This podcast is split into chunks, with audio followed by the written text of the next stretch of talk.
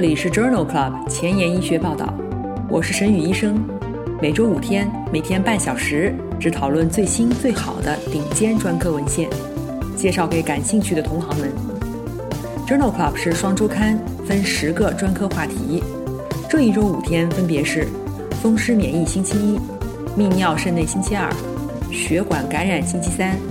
妇产乳腺星期四和儿科遗传病星期五。别忘了关注公众号，订阅我们的节目哦。今日头条：FDA 批准靶向前列腺特异性抗原的 PET 显像剂用于诊断前列腺癌的转移或复发。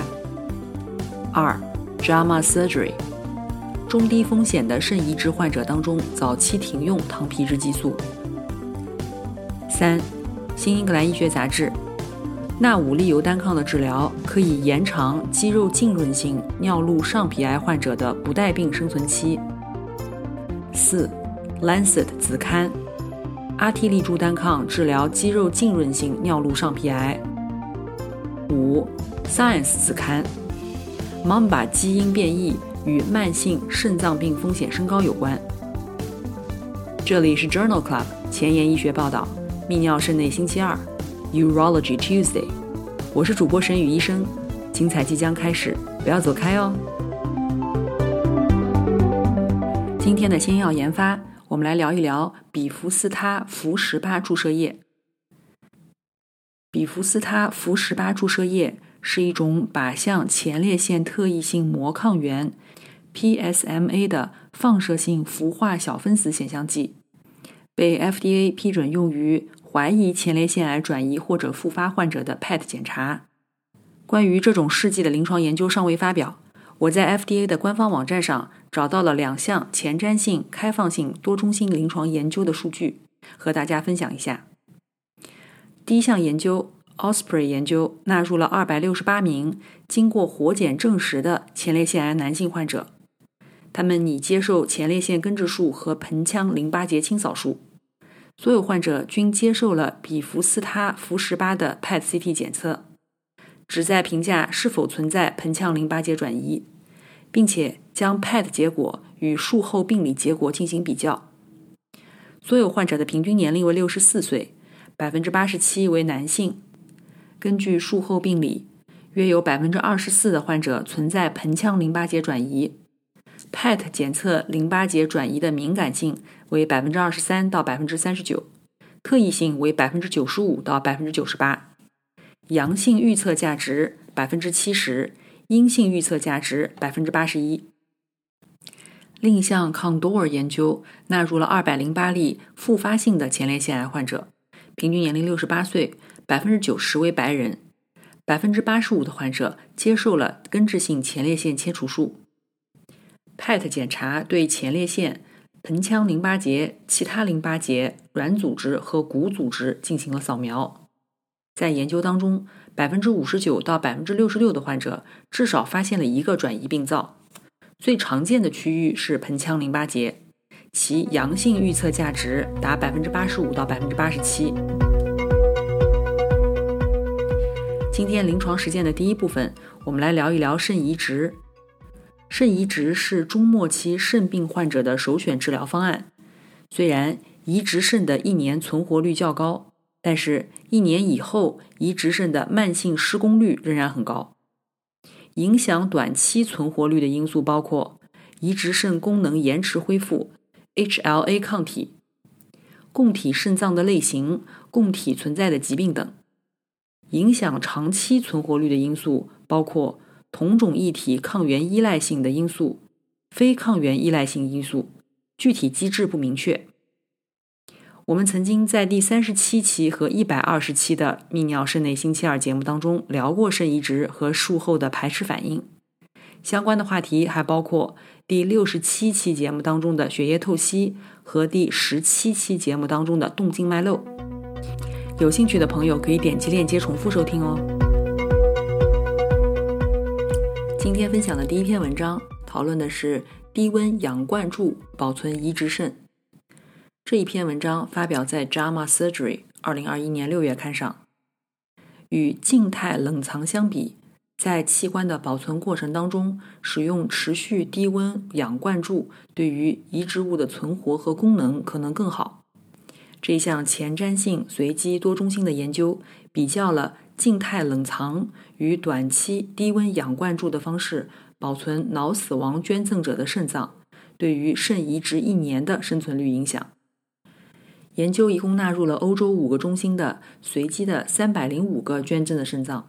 其中约一半被成功的移植给了患者。两组的中位冷缺血时间分别为十三点二个小时和十二点九个小时，其中低温氧灌注平均持续了四点七个小时。一年以后，两组患者的移植物存活率相似，分别为百分之九十二和百分之九十三。在远期移植肾功能、移植肾无功能。eGFR 和急性排斥反应方面，组间也没有显著性差异。因此，这一项前瞻性的随机临床研究认为，低温氧灌注并没有进一步的改善移植肾的存活或者功能。但是，这可能是由于移植肾一年的存活率本来就很高，所以限制了我们对于低温氧灌注的额外获益的观察。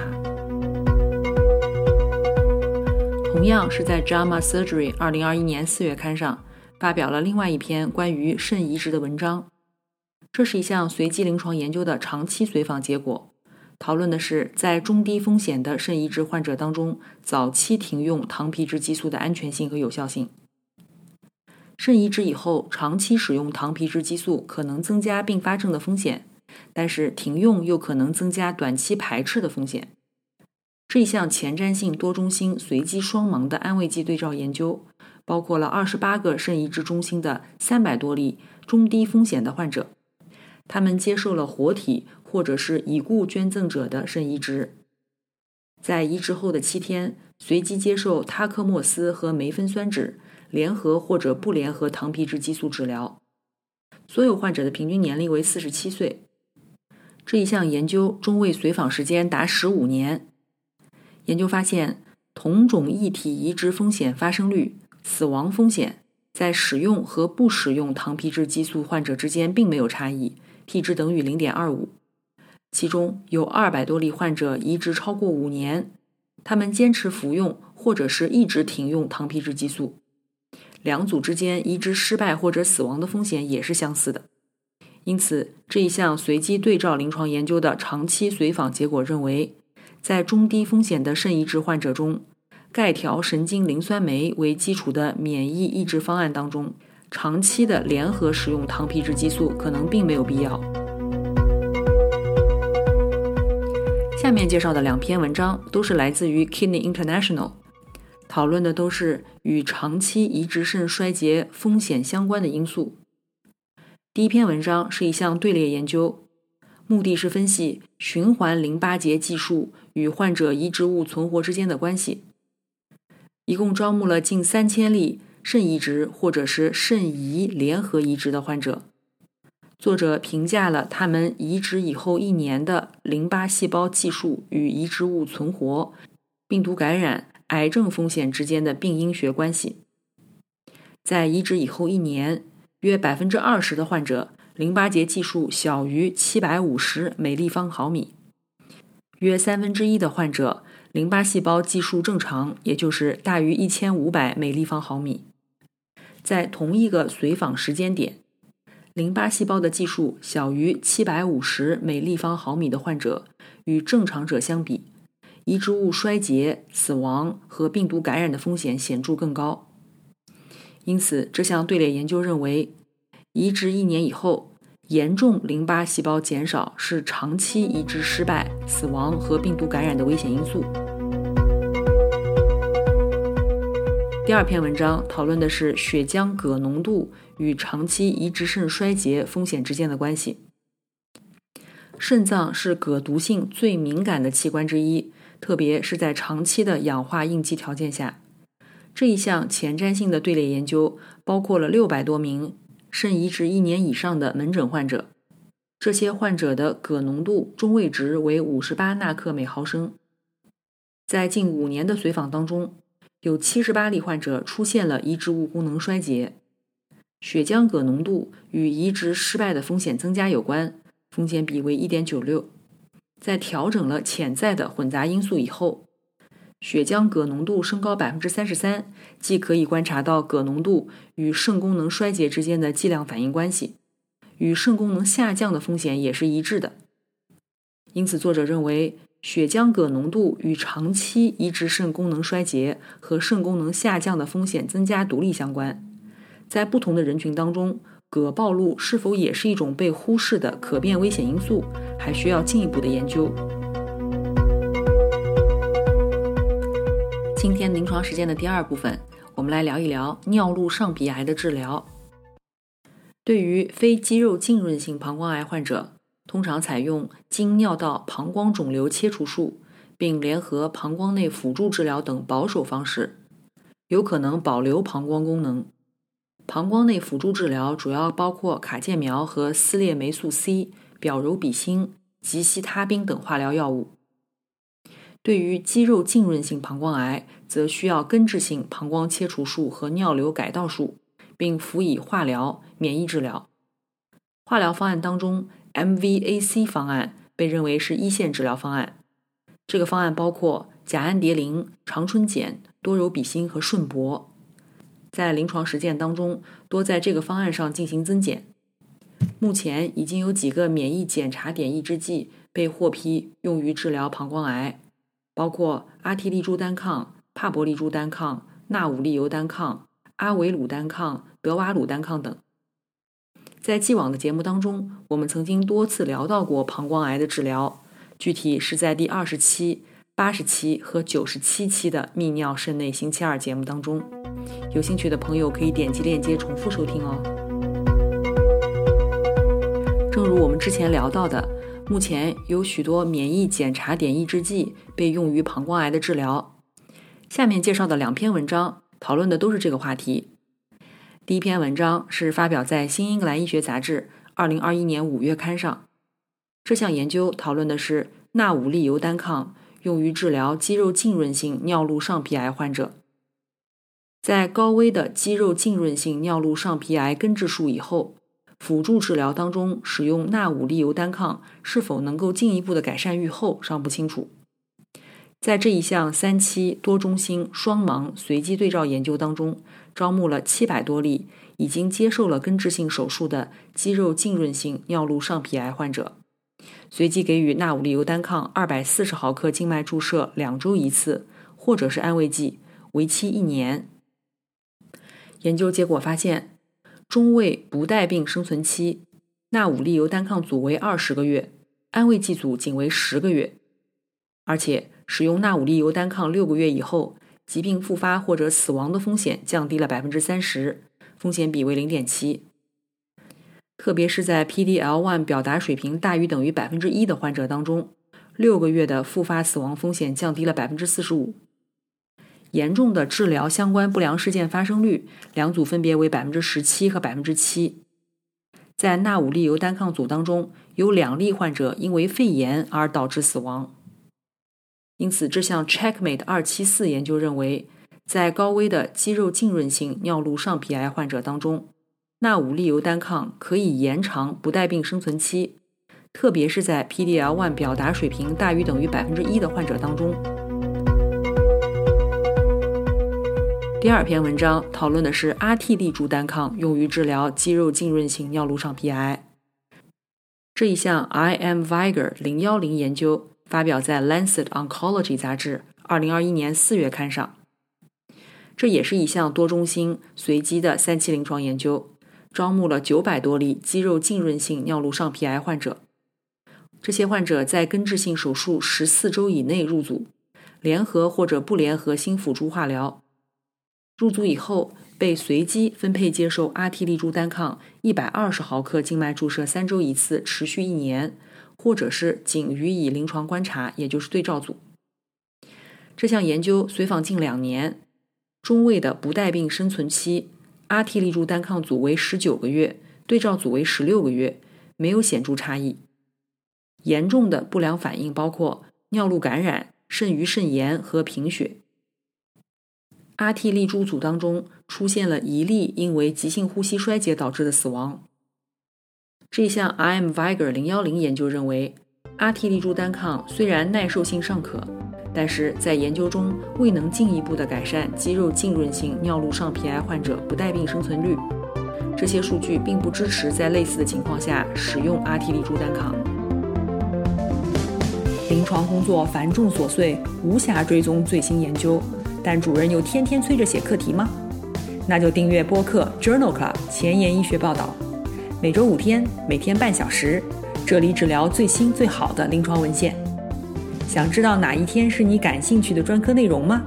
一定要关注我们的公众号 Journal Club 前沿医学报道。在二零一九年，FDA 批准了一种新药恩诺单抗。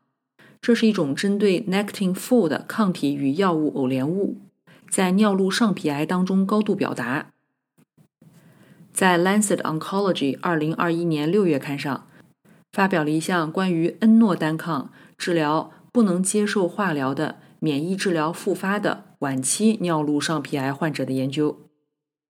这一项多中心的单臂二期临床研究，入组的九十一例膀胱癌患者。在免疫治疗以后复发，而且不能接受顺铂为主的化疗。所有患者在入组以后均接受恩诺单抗治疗，在二十八天周期的第一、第八和第十五天给予恩诺单抗一点二五毫克每公斤静脉注射，中位随访十三个月。所有患者的总缓解率为百分之五十二，完全缓解率为百分之二十。严重的治疗相关不良事件发生率为百分之五十五，最常见的是中性粒细胞减少、黄斑丘疹和疲劳。有四例患者最终死于急性肾损伤、代谢性酸中毒、多脏器功能衰竭和肺炎，均与治疗相关。因此，这一项 EV 二零幺研究认为，对于不能接受顺铂化疗的免疫治疗复发以后的。局部晚期转移性尿路上皮癌患者，治疗选择很少的情况下，恩诺单抗可能成为这类患者的新治疗选择。今天分享的最后一篇文章也是关于一个新药——戈维替康沙西妥珠单抗。这是一种新型的抗体药物偶联物，由靶向滋养细胞表面抗原 （TROP2） 的 IgG 抗体。与托普异构酶一抑制剂伊替利康代谢活性产物偶联而成，在二零二零年四月被 FDA 批准用于治疗三阴乳腺癌。这一部分的内容在第七十九期妇产乳腺星期四节目当中曾经介绍过。今天分享的文章是发表在《Journal of Clinical Oncology》杂志二零二一年五月刊上的 Trophy U 零幺研究。这项研究的目的讨论的是。戈维替康沙西妥珠单抗用于治疗化疗以及免疫治疗以后进展的转移性尿路上皮癌患者的安全性和有效性。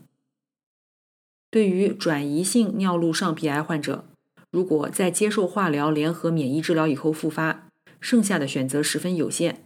一般来说，缓解率仅百分之十，中位生存期仅为七到八个月。这一项 Trophy U 零幺研究是一项开放标签的二期临床研究，入组了一百一十三例患者，百分之七十八为男性，平均年龄六十六岁，三分之二存在内脏转移。入组以后，患者在二十一天周期的第一和第八天接受戈维替康沙西妥珠单抗十毫克每公斤，中位随访九个月，总的来说缓解率为百分之二十七。中位缓解时间为七点二个月，总生存期为十点九个月。严重的不良反应包括中性粒细胞减少、白细胞减少、贫血、腹泻。百分之六因为治疗相关不良事件而停药。因此，与历史对照组相比，戈维替康沙西妥珠单抗对于既往搏击化疗联合免疫治疗以后复发的转移性尿路上皮癌患者具有显著的抗癌活性。结果支持在该类人群当中适用戈维替康沙西妥珠单抗。今天的交叉学科板块，我们来聊聊两篇关于心脏科和肾内科相交叉的文章。第一篇文章是发表在美国肾脏病杂志的一项基于人群的队列研究，讨论的是慢性肾脏病患者当中使用阿尔法受体阻滞剂的肾脏心脏安全性。阿尔法受体阻滞剂通常用于治疗难治性高血压，但是慢性肾脏病合并难治性高血压的患者中，使用阿尔法受体阻滞剂的心肾安全性结局尚不清楚。这一项基于人群的回顾性队列研究，纳入了三十八万例六十六岁以上的诊断为高血压的社区居民，比较了处方阿尔法受体阻滞剂和没有使用阿尔法受体阻滞剂以后的心肾不良事件。在这里，阿尔法受体阻滞剂主要是多沙唑嗪、特拉唑嗪和派唑嗪。这项研究发现，阿尔法受体阻滞剂的使用与 eGFR 下降百分之三十以上的风险相关，风险比为一点一四；肾脏替代治疗的风险增加了百分之二十八，风险比为一点二八。相反，无论基础肾功能如何，阿尔法受体阻滞剂的使用与心脏事件风险降低都相关，而且当 eGFR 小于六十毫升每分钟每一点七三平方米时，总死亡风险降低百分之十五到百分之二十九。因此，这一项基于人群的队列研究认为，与其他降压药物相比，在慢性肾脏病当中使用阿尔法受体阻滞剂与肾脏疾病的进展高风险有关。但是总的来说，心脏事件和总体死亡风险降低。第二篇心脏与肾内科相交叉的文章，讨论的是心脏手术患者血浆肾素动态变化是否可以用于预测急性肾损伤。这篇文章发表在美国呼吸与重症医学杂志二零二一年五月刊上。肾素血管紧张素醛固酮系统主要用于调节血压、肾小球滤过和体液稳态。在炎症性疾病的状态下，血管紧张素二的生成可能会受到干扰，导致肾素浓度增加。心脏手术和体外循环的使用都会引起炎症反应和心血管不稳定，这可能导致急性肾损伤。这一项针对心脏手术患者的单中心前瞻性观察性研究，探讨了肾素浓度与低血压和心脏术后七十二小时急性肾损伤的关系。一共有近两百例患者的数据用于了初步分析。基线时中位的肾素血清浓度为四十微单位每毫升，心脏术后四小时升高为五十一点三微单位每毫升。总的来说，手术前后肾素升高的患者发生急性肾损伤的频率更高，分别为百分之四十三和百分之十二。同时，这也与平均动脉压显著降低、升压药物使用时间延长、住院时间延长等因素相关。手术前后肾素的差值可以用于预测急性肾损伤，其曲线下面积为零点八一。因此，作者认为，心脏手术以后肾素浓度升高与心血管不稳定和急性肾损伤风险升高有关。升高的肾素浓度可以用来识别急性肾损伤的高危人群，及时干预，改善预后。今天的前沿医学，我们来聊一聊与慢性肾脏病风险升高的基因变异。这一项基础研究。发表在《Science Translational Medicine》二零二一年一月刊上。世界上有超过八亿人患有慢性肾脏病，全基因组关联性研究已经确定了数百个与肾功能相关的基因突变位点。然而，慢性肾脏病的致病基因和途径仍然未知。作者对于肾脏特异性表达的基因进行了定量分析。发现，在慢性肾脏病风险升高的个体当中，贝塔甘露糖苷酶 （MAMBA） 的表达降低。通过对于四万例参与者进行的全基因组关联性分析，作者还发现，具有罕见的功能缺失型等位基因突变的个体，发生肾功能衰竭的几率增加。MAMBA 是一种在肾小球细胞当中高度表达的溶酶体基因。慢性肾脏病高风险个体和小鼠的模型当中，均存在结构和功能上的溶酶体改变。杂合子或者基因敲除的小鼠，在顺铂或叶酸的诱导下，会出现更严重的肾纤维化。因此，这项基础研究认为，MAMBA 基因变异可能参与了慢性肾脏病发展。这也证明了内溶酶体系统在肾脏疾病发展当中的作用。今天的节目就聊到这里。如果你真心喜欢我的节目，不用给我点赞，现在就去转发分享吧，和我一起把最新最好的临床研究分享给需要的朋友。明天是血液感染星期三，精彩继续，不见不散哦。